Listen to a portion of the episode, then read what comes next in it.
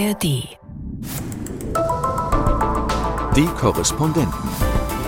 Reporterleben in London. Und dann sieht man da wirklich Schrankwände voll mit langer Regenschirm mit Holzgriff, kurzer Knirps, nebendran dann die Schrankwand mit Handtaschen und hinten die Schrankwand mit Plüschtieren. Willkommen im Haus am Mitford Place. Hier sind die Korrespondenten aus dem ARD-Studio London. Heute mit dabei Christoph Prössel. Hallo. Valerie Krall. Hello. Und ich bin Gabi Biesinger. Wir reden heute über kulleräugige, fluffige Plüschkatzen mit Einhorn auf der Stirn. Es geht um cute, Cuteness, um Niedlichkeit. Eine Ausstellung in Somerset House hier in London spürt diesem Phänomen nach. Außerdem hast du, Valerie, eine Firma besucht, die verspricht, dass wir in ein paar Jahren mit Treibstoff fliegen können, für den wir mit unserem Toilettenbesuch vorher selbst mhm. den Rohstoff geliefert haben. Hier wird nicht aus, und das darf man, glaube ich, an dieser Stelle mal sagen, aus Scheiße Gold gemacht, sondern Kerosin. Das klingt so ein bisschen nach einer ersten April-Sendung? Nein, nein, nein, nein. Wir kommen jetzt zu einem ganz seriösen Thema, Christoph, ja. zu dir. Du warst nämlich gerade mit unserem Kamerateam hier im Studio London auf einem Dreh und zwar im Osten Londons im Fundbüro der Londoner Verkehrsbetriebe. Die sind dahin umgezogen, weil sie mehr Platz brauchten. Seit 90 Jahren gibt es dieses Fundbüro. Was sieht man da alles? Genau, ich war so gespannt, weil ich habe Fotos gesehen, dass dort ein zwei Meter großer Plüsch-Oktopus in Rot lagert. Niedlich! Ach, deswegen wolltest du den Dreh so gerne machen. Genau, und ich dachte mir, was für eine abgefahrene Geschichte. Was vergessen die Leute? So ein Spiegel der Zeit, ein Spiegel der Menschheit. Äh, was passiert mit den Dingen? Ähm, wer kommt die Sachen wieder abholen? Und ähm, wir sind dort auf große Offenheit gestoßen. Die haben uns die Türen geöffnet und haben uns reingelassen, haben uns erklärt, wie das da alles so funktioniert und vor allem natürlich auch, was man an sowohl vielen Gegenständen findet, die äh, dort dann kartografiert, katalogisiert und weitergegeben werden. Aber als natürlich auch, also was natürlich auch super interessant ist, sind einfach die abstrusen Dinge, die in irgendwelchen, ich stelle mir das immer so vor, besoffen in der U-Bahn nachts um halb eins liegen geblieben sind. Was ist mengenmäßig das äh, verbreitetste Item? Portemonnaies, Regenschirme, Taschen? Wir sind in London, wir sind in England. Es sind die Regenschirme. Richtig. Doch, nein. Die werden also ähm, dort äh, in Empfang genommen. Da kommt dann zwei, dreimal am Tag ein Wagen von den U-Bahn-Betrieben oder vom Bushof. Äh, mehrmals die, am Tag? Mehrmals am Tag. Okay. 6000 Gegenstände in der Woche, 60.000 Lagern dort. Und dann wird das richtig einzeln angefasst und jeder Regenschirm wird verzeichnet. Kann man sagen, wo der liegen geblieben ist, wenn der zum Beispiel auf einer Haltestelle liegen geblieben war, weil das dann ein Hinweis ist, auch den wieder zurückzuvermitteln. Ansonsten wird der so ein bisschen katalogisiert mit einer Nummer und äh, Datum, wann der also ins System gegeben worden ist. Und dann sieht man da wirklich Schrankwände voll mit, ich sag mal, langer Regenschirm mit, mit Holzgriff, kurzer Knirps, ja. Nebendran dann die Schrankwand mit Handtaschen und hinten die Schrankwand mit Plüschtieren, kleinere, handlichere. Es gibt äh, Mobile Phones, es gibt Aktenordner, also alles wirklich äh, Geheime ordentlich, Unterlagen, äh, wird das auch geprüft? Ja, genau, man denkt sofort an Armin Laschet und seine liegen gebliebenen Klausuren im Zug nach Aachen war es, glaube ich. Äh, ja, wie auch immer, genau. Ich hätte dir mal einen Auftrag mitgeben sollen. Ich habe am ersten kalten Tag letztes Jahr prompt meine super stylischen Ohrenschützer verloren. Ja. Und zwar im Bus. Die waren Vielleicht hättest du die dort. gefunden. Ja, da hätte man jetzt mal gucken können. Du kannst online gehen, du kannst äh, dort einen Suchauftrag starten und äh, dann äh, sucht man das. Ich habe dort also dann die Mitarbeiterinnen gesehen, die dann dort lang schlendern mit so langen Listen, wo sie dann gucken, was müssen wir denn jetzt hier raussammeln. Und wenn man dann glaubt, es gefunden zu haben, dann bekommst du eine Nachricht und dann kannst du dort hinkommen und das abholen. Ah, guck mal Und an. wenn du magst, schicken sie es dir auch nach. Und sie schicken auch nach Australien. Du müsstest dann die, Kopf, die Kosten Okay. übernehmen. Und äh, dann stellt sich wahrscheinlich die Frage, was deine Ohrenschützer gekostet haben. Nicht so viel. Wie hoch ist denn tatsächlich der Anteil der Rückführung von Gegenständen und äh, gucken die auch manchmal aktiv nach Besitzern Ja. oder liegt das einfach nur da und sie warten, ob jemand fragt? Also es gibt auch äh, ganz viele Dokumente beispielsweise, Mhm. die dort gefunden werden. Oder du hast eine Tasche und da sind Dokumente drin. Also wir haben einen getroffen, Chris zum Beispiel, der hat seinen Führerschein verloren und äh, der war dann auch informiert worden. Den hatte man also irgendwie ausfindig machen können. Und der hat sich wahnsinnig gefreut, weil das natürlich mit viel Geld verbunden ähm, den sich neu ausstellen zu lassen. Die Rückführungsquote ist leider gar nicht so groß. Und äh, das hat wohl damit zu tun, dass viele Leute gar nicht davon ausgehen, dass es sowas Tolles gibt. Hm, ja, ja. Ja, und denken, das ist eh geklaut, ist eh weg. Und ich finde das irgendwie auch so ein schönes Motiv für diese Stadt, weil die ist ja auch auf den ersten Blick so ein bisschen rauer. Aber irgendwie ist sie ja dann doch irgendwie an vielen Stellen auch sehr warm und sehr nett. Und äh, irgendwie ist das so ein Bild für mich, ähm, dieses Fundbüro. So ein bisschen wie London. Und gibt es auch irgendwie dann einen, einen Finderlohn oder wie ist dieses Verfahren, wenn man da nun rausgefunden hat, meine Ohrenschützer Ja. liegen da? Du musst ein bisschen was dafür bezahlen. Also es gibt eine kleine Fee, also eine Gebühr für die Bearbeitung, aber die ist nicht hoch. Und ähm, das Ganze finanziert sich dann am Ende darüber, dass die in der Tat Sachen auch versteigern. Da gibt es ja auch iPhones und äh, viele andere Geräte, Kopfhörer auch. Das ist ein Riesenthema. Mm, ja, das natürlich. glaube ich. Äh, die liegen bleiben, das wird versteigert. Äh, Fahrräder sogar, ja, wobei man darf ja in der U-Bahn gar nicht das Fahrrad transportieren. Aber Overground. Ja, das ist dann Overground Overground, ja, aber so viel. Also man wundert sich auch manchmal, was da alles auftaucht, ja, oder ähm, Kugelfische habe ich gesehen. Also es, es gibt Wie, schon äh, viele? Sachen. Kugelfische, ja, so ausgestopfte. Also wie nennt man die? Präpariert. Ja, Ah, stopfst ja oh nicht Gott. aus so. Ja. Okay. Was man so stehen lässt? Ja. Äh, was man so stehen lässt. Ein Fuchs mit Krone, also alles. Gott. ähm, Aber da. der lebte auch nicht mehr. Nee, der lebt ja auch nicht mehr. Und äh, diese Sachen werden dann versteigert irgendwann. Und da gibt es Einnahmen und damit finanziert sich diese Stelle. 32 MitarbeiterInnen, also da ist schon was los. Ja. Und wie lange halten die was vor und äh, wann wird das dann quasi raus damit? Da gibt es wohl eine ich gesetzliche Vorgabe. genau. Drei Monate ist das. Und danach geht das in den Besitz der TFL über, also Transport for London. Und dann äh, dürfen die eigentlich damit machen, was sie wollen. Und da wird natürlich auch viel weggeworfen, weil es auch viel Ramsch gibt, so Jacken oder so, ja, dass die dann teilweise nicht mehr so toll sind. Aber es wird auch viel verkauft noch, was dann eben auch doch noch irgendwo eine Anwendung findet. Wir alle kennen das, Vintage-Shops, äh, gebrauchte Elektronik. Das alles lässt sich dann auch noch zu Geld machen. Und Charities. Es wird auch gespendet Ah, in ja. größerem Maße, so wie das Unternehmen mitgeteilt hat. Ich habe mich hier nun gefragt, also wenn jetzt jemand seinen Rucksack oder seine Tasche in der U-Bahn stehen lässt, wie wird entschieden, wir sprengen es erstmal oder wir bringen es ins Fundbüro? Ich habe das auch gefragt. Das war natürlich für mich die total wichtige Frage. Ja. Aber ähm, vor allem, wir hören das ja auch immer hier. ne? Ja. Es gibt so Durchsagen in der U-Bahn. Ihr kennt die ja auch. Äh, wenn man etwas sieht, was man nicht zuordnen kann, informieren Sie bitte äh, das Aufsichtspersonal. Gibt es eine Telefonnummer und alles. Und ähm, ich habe dann auch gefragt und sie, da war so ein bisschen Lächeln, ja, und keine Antwort, keine direkte. Und ich hatte so ein bisschen den Eindruck, ähm, das kann man schon erspüren. Da guckt man dann vielleicht doch mal rein, ja, und, und, und lässt nicht sofort das Räumkommando anrücken. Aber es gibt auch viele Sachen, die echt so einzelne Teile, die liegen bleiben. Also die Sonnenbrille oder so, ja. Kann man sich ja vorstellen, im Sommer, wenn die Leute da sitzen, legen sie die vielleicht auf den Sitz oder so, ist nicht so viel los, steigst du aus, Geste, Sonnenbrille vergessen. Ja. Wollte natürlich auch wissen, was da mit der Krake ist, ob Ja, die eine bitte. Geschichte hat. Ich meine, merkt man ja, wenn man rausgeht und die Krake nicht mehr dabei hat.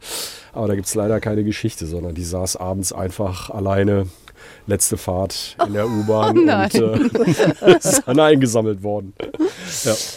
Ja, super Geschichte. Ähm, ganz galanter Übergang von Krake und äh, Lost and Found zu Kerosin aus Kot.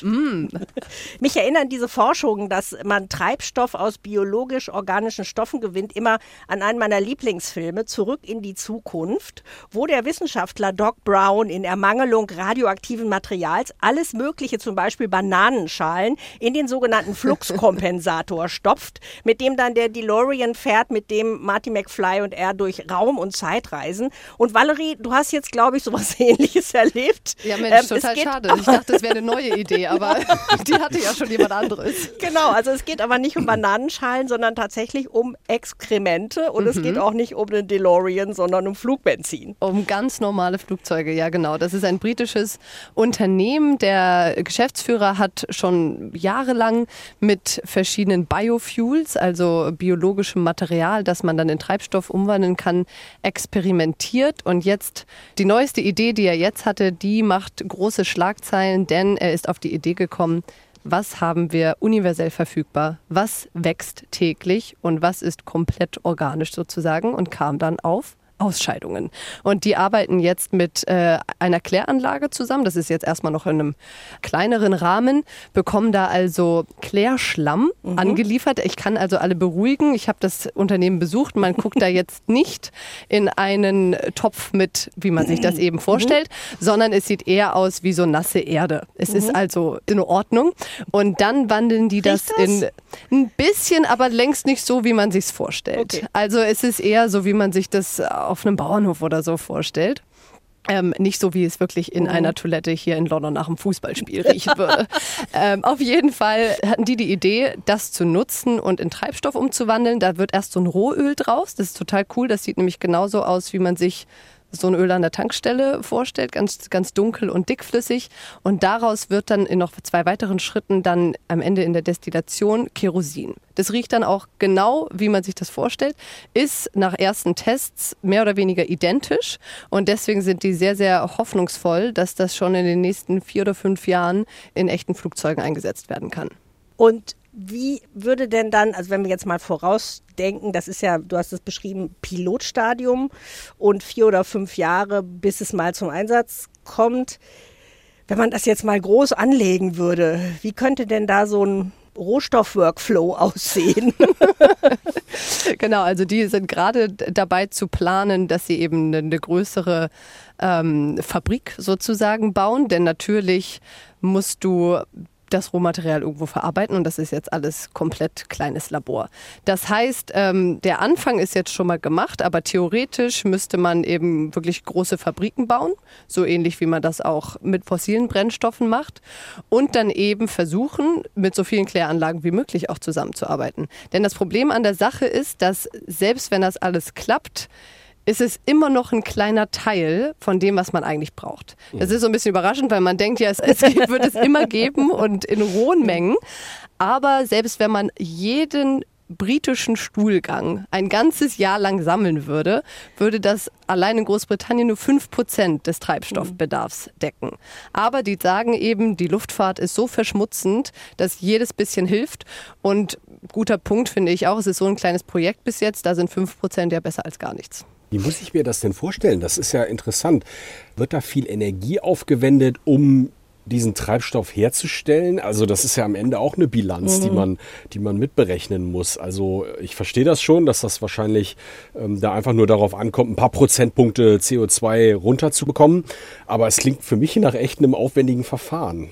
Ja, also das Argument äh, dieser Firma ist, und wir haben auch mit einem Experten drüber gesprochen, der meinte, das Entscheidende ist eben, dass das Rohmaterial, das ist ja schon am Ende eines Zyklus sozusagen. Das kommt irgendwie von der Pflanze, die haben wir dann gegessen, dann wird das mhm. ausgeschieden.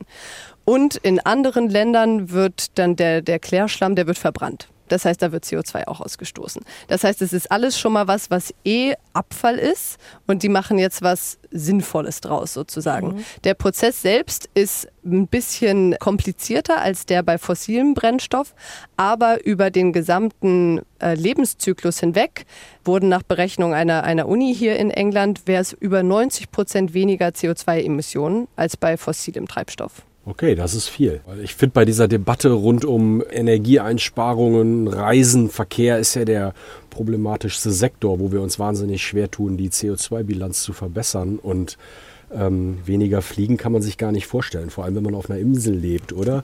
Ich habe nämlich auch gefragt, also mal Devil's Advocate, ähm, wäre es nicht besser, wenn wir einfach aufhören würden zu fliegen? Ja, ja. Und der, der Geschäftsführer und auch der leitende Wissenschaftler dort meinten, theoretisch natürlich, aber wenn wir uns die Zahlen angucken, die Luftfahrt wächst jedes Jahr mhm. und die Prognosen sind auch, dass das so weitergehen wird. Ich glaube, nur in der Pandemie ging es mal ein bisschen runter.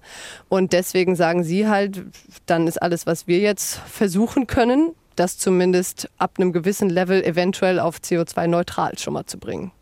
Und gibt es da auch schon äh, konkretes Interesse von Fluggesellschaften? Ich meine, ich kann mir vorstellen, das ist ja auch was, womit man auch werbetechnisch ein wenig Aufsehen erregen kann, dass man nämlich einerseits grüner wird, aber auch auf ungewöhnlichem Wege seinen Absolut. Treibstoff gewinnt. Ich hätte nämlich auch gedacht, dass wenn ich das google, dass ich da recht schnell dann sehen würde, ob da schon jemand Interesse gezeigt hat.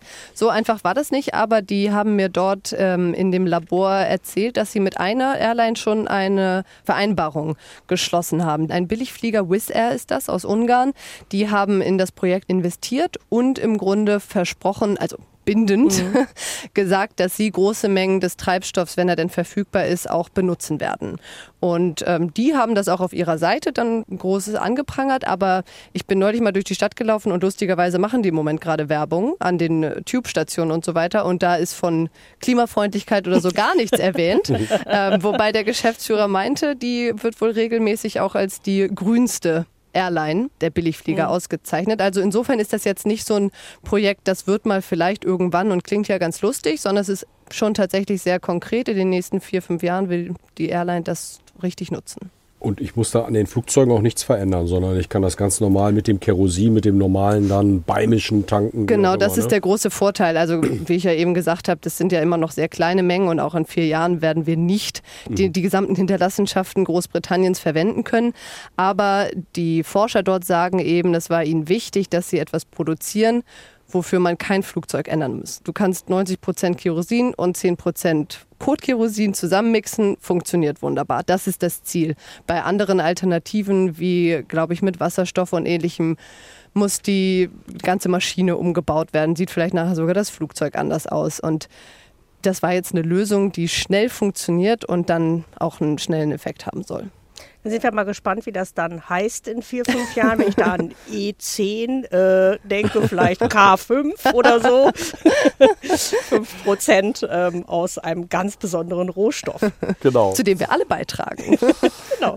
Ja, dann kriegen wir doch nochmal die Kurve von K10 zu Katzen. Gabi, du hast eine Ausstellung besucht zum Thema Cute, Niedlichkeit. Du hast es eingangs ja auch schon gesagt, da gab es viele Katzen zu sehen. Ich gehe mal davon aus, nur Plüsch oder auch echte. Ja, leider nur Plüschkatzen beziehungsweise Bilder von Plüschkatzen. Und das hat mich auch so ein bisschen an der Ausstellung erstmal gestört. Auf dem Plakat, da ist so eine fluffige Plüschkatze mit Kulleraugen, Einhorn auf der Stirn und Regenbogenboa zu sehen. Man hat das jetzt, glaube ich, ungefähr so äh, vor Augen, was man da sieht. Ähm, ich finde das persönlich nicht so richtig niedlich, sondern eher extrem kitschig. Und ja, man kann mich auch kriegen mit niedlich, wenn man mir ein Video mit tapsigen Hundewelpen zeigt oder so Panda-Bären, die im Schnee tollen. da bleibe ich hängen, das gucke ich mir an an. Aber das, was ich da gefunden habe, das war vor allem so eine artifizielle Niedlichkeit. Und die hat mich ehrlich gesagt nicht so richtig gepackt. Die ist ja inspiriert, diese Ausstellung, von einer künstlichen Katze, die weltweit bekannt ist. Hello Kitty. Ist das ah. der ausschlaggebende Punkt gewesen? Genau, also es dreht sich eigentlich sehr, sehr viel in der Ausstellung um Kitty. Äh, die hat einen eigenen Raum, ähm, wo eine ein riesen Superfan, hat ganz viele Artikel zur Verfügung gestellt, alles mit Hello Kitty drauf. Man kann sich ja einen ganzen Hausstand damit einrichten, äh, vom Koffer über Schuhe, Butterbrotsdose, Klamotten, Schuhe und äh, Hello Kitty interessanterweise äh, 50 Jahre alt in diesem Jahr schon, wer hätte es gedacht. Mhm. Ähm, und sie hat dort auch eine eigene Disco, Hello Kitty Disco mit echter Disco-Kugel.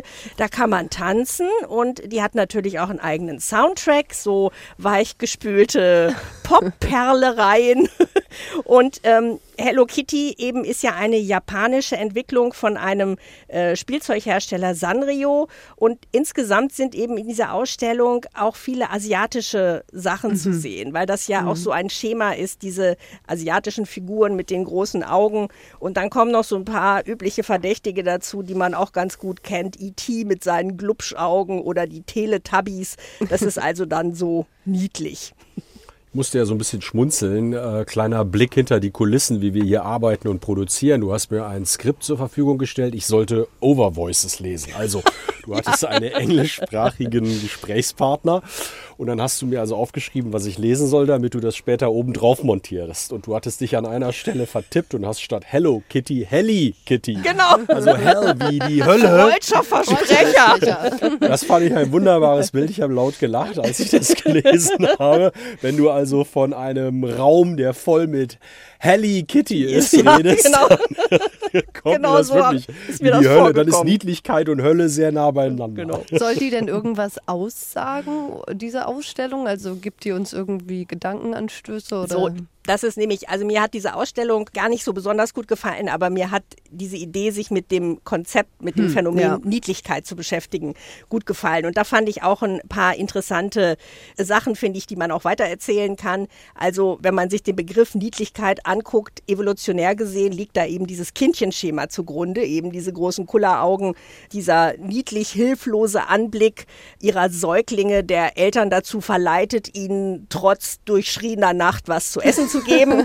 ähm, und äh, dann in der westlichen Vorstellung von Niedlichkeit war besonders en vogue ab der italienischen Renaissance der knuddelige Liebesgott Amor mit Pfeil und Bogen, Ah, dieses okay, kleine ja. Puttenengelchen, das da durch die Gegend fliegt. Und von der westlichen Entwicklung etwas abgesetzt, muss man sich im Grunde die ostasiatische oder eben auch besonders japanische Entwicklung angucken, wo eben äh, Niedlichkeit in dieser Manga- und Anime-Kultur eine wichtige Rolle spielt.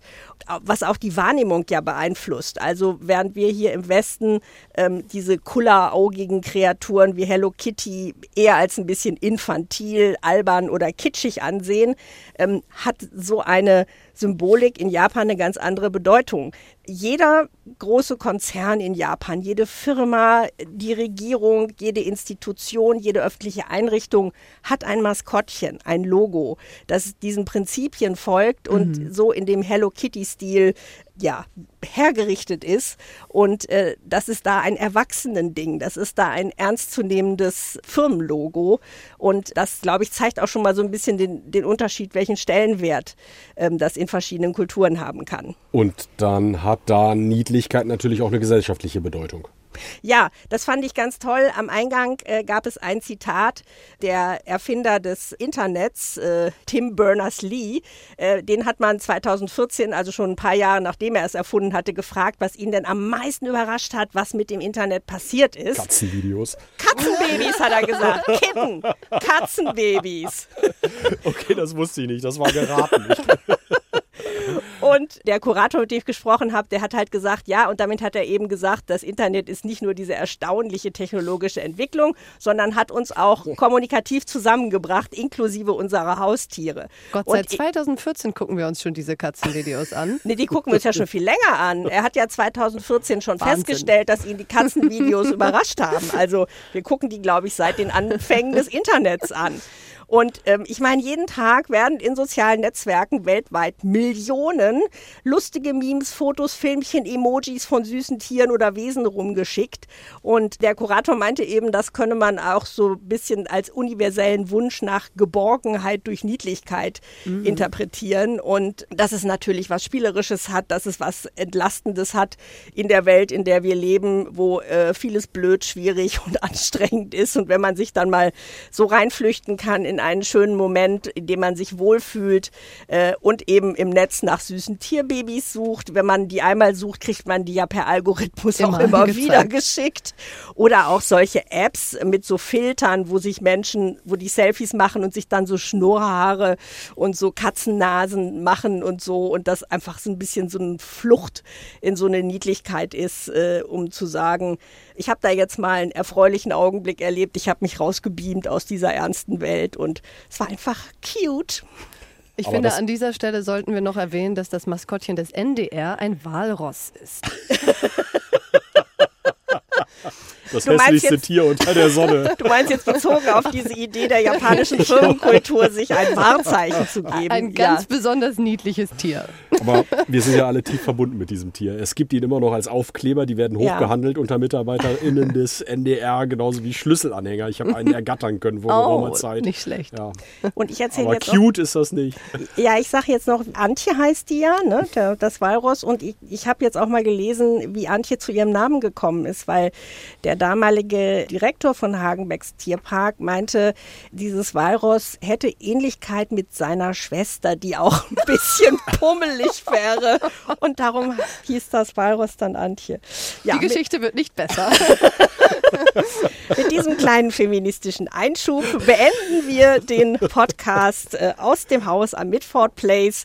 Wenn Sie was Niedliches gesehen haben oder so, dann schreiben Sie uns doch gerne an podcast.london.ndr.de. Wir sagen Tschüss für heute. Christoph Brössel, tschüss. Ciao, Valerie hier. Und Gabi Wiesinger. Tschüss. Die Korrespondenten. Reporterleben in London. Der Großbritannien-Podcast von NDR Info.